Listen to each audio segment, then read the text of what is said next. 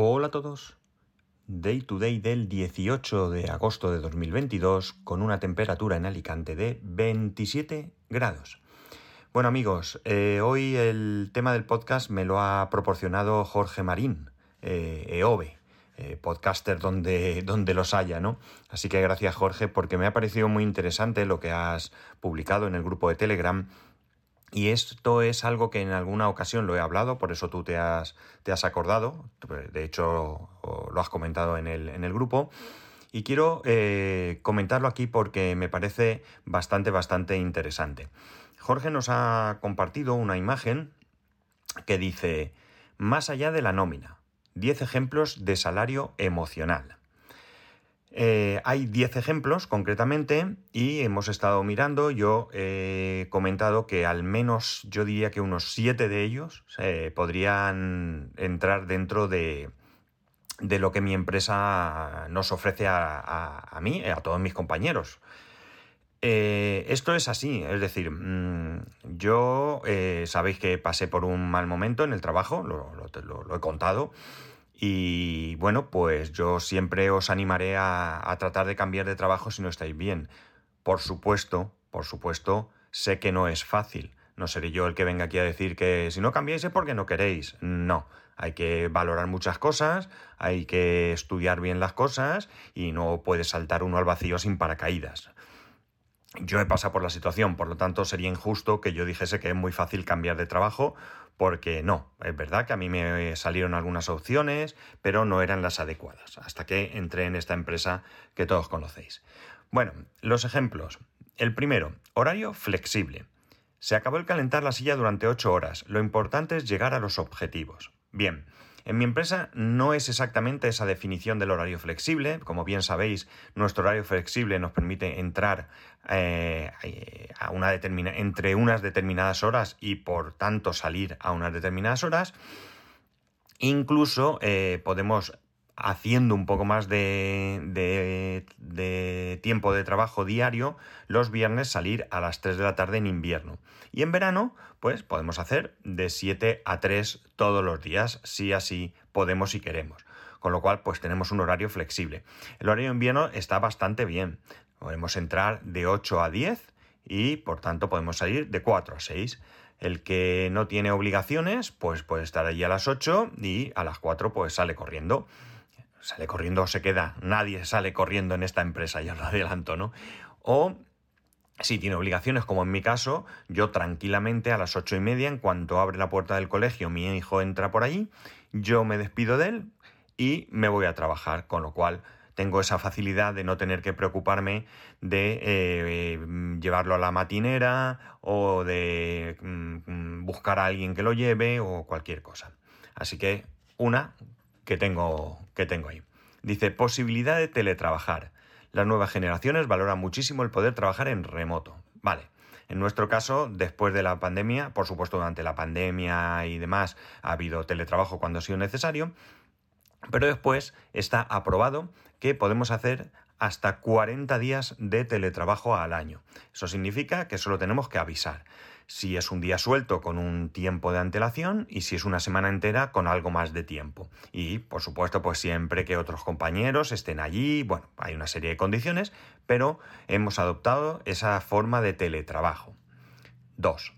Dice, planes de formación y capacitación constantes. Ayuda a los trabajadores a crecer profesionalmente, muestra que apuestas por ellos. Bueno, pues en mi empresa también, con el tema de la pandemia, también se ha parado un poco, pero tenemos clases de inglés y cuando uno tiene algún una necesidad, algún curso, lo que sea, pues lo puede plantear y la empresa valora si eh, pues te lo pagan o no te lo pagan o lo que sea, ¿de acuerdo? Por lo tanto, tenemos planes de formación. Eh, el inglés está pagado para todos, con lo cual ahí estamos. Ya tenemos tres. Guardería en el lugar de trabajo para facilitar la conciliación de la vida laboral y la personal. No es nuestro caso, nosotros no tenemos guardería, ¿de acuerdo? Tampoco tiene mucho sentido tener guardería. Es bien cierto que hubo un momento en que, eh, bueno, pues se planteó eh, la posibilidad de que algún día con lo de la pandemia, con los niños en casa, que no sé qué, bueno, pues eh, contratar a alguien para que temporalmente y en una situación en la que los niños no tenían cole, pues podían estar allí en algún sitio habilitado para poder estar eh, mientras los, padres estábamos trabajando. Aquello al final no, no se hizo, pero bueno, no tenemos guardería. Por lo tanto, 3 de 4. Beneficios sociales. Seguros, planes de jubilación, ayudas para la educación de los hijos, etc. Aquí sí. Aquí tenemos un seguro de vida, eh, tenemos un seguro médico y por tanto entra dentro de lo que aquí hay. Eh, ¿Tendremos más cosas? Estoy seguro que mis compañeras de recursos humanos están valorando otras situaciones porque es constante la valoración de las mejoras eh, laborales, es constante por parte de mis compañeras y de la dirección. De hecho, hay una especie de, diría yo, comité, no sé si llamarlo así, donde se ha escogido a varias personas, trabajadores, que junto con el Departamento de Recursos Humanos, pues eh, de vez en cuando se reúnen y proponen cosas, hablan cosas, valoran eh, las, las, las medidas que se han tomado, valoran posibles medidas a tomar, a nosotros nos hacen encuestas, ¿vale? ¿De acuerdo? Por tanto, beneficios sociales tenemos, pues 5 de 4. No vamos mal, ¿verdad? 5 de 4, perdón, 4 de 5. 4 de 5. No vamos mal, no vamos mal. Siguiente, espacios de distracción para fomentar el sentimiento de pertenencia e incrementar la productividad y el rendimiento. No, esto no lo tenemos. No lo tenemos en tanto en que se refiere a espacios donde, de hecho, el logo que hay sobre, sobre esta, eh, este ejemplo es una pala de ping-pong con una pelota de ping-pong y nosotros no, tenemos ese tipo de espacio. No tenemos un sitio donde jugar al ping-pong o al billar o lo que sea. Esto no lo tenemos. ¿De acuerdo? Así que de momento esta, nada. Eh, ocio y actividades de team building para que desconecten y vuelvan con las pilas cargadas y haciendo piña. Esto en cierto modo también lo tenemos. Os he contado que hemos tenido, bueno, hay un torneo de pádel que está por ahí pendiente, que por una serie de circunstancias se paró. Hay, también se había previsto, pero con este calor, pues se ha pospuesto a, más adelante el hacer eh, eh, paseos por el campo, vamos a decir.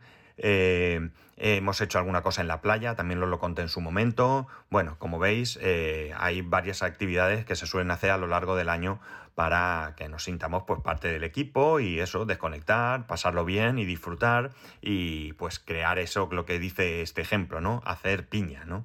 Así que, muy bien, ya tenemos 5 de 7.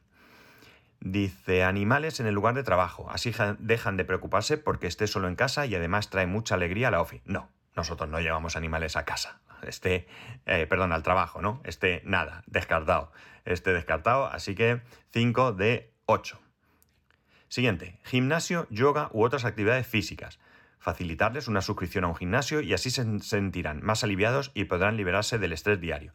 Bueno, nosotros tenemos las dos cosas. Tenemos un gimnasio en, el, en, el, en nuestra sede, un gimnasio donde la empresa nos paga un entrenador personal que de vez en cuando viene, nos hace los ejercicios a todo el que quiera, nos, nos hace un seguimiento, nos da una masterclass para si los ejercicios no los estamos haciendo bien, o sea que perfecto, perfecto. Y los compañeros que no están en la sede, porque como bien sabéis tenemos compañeros eh, pues por toda lo que es la Iberia y Europa y demás, pues la empresa les paga mensualmente el poder asistir a algún gimnasio de su, de su elección, de su localidad, ¿no?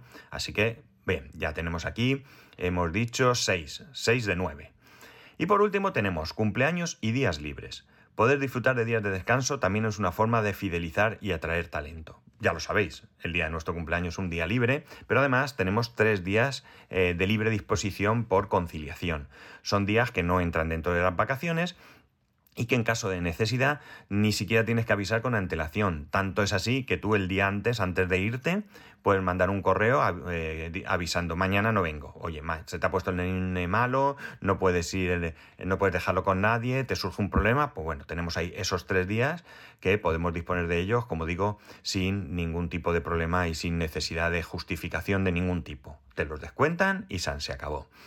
Pues 7 de 10, 7 de 10 por lo menos 7 de estas 10. Hay más cosas, hay más cosas que se pueden hacer.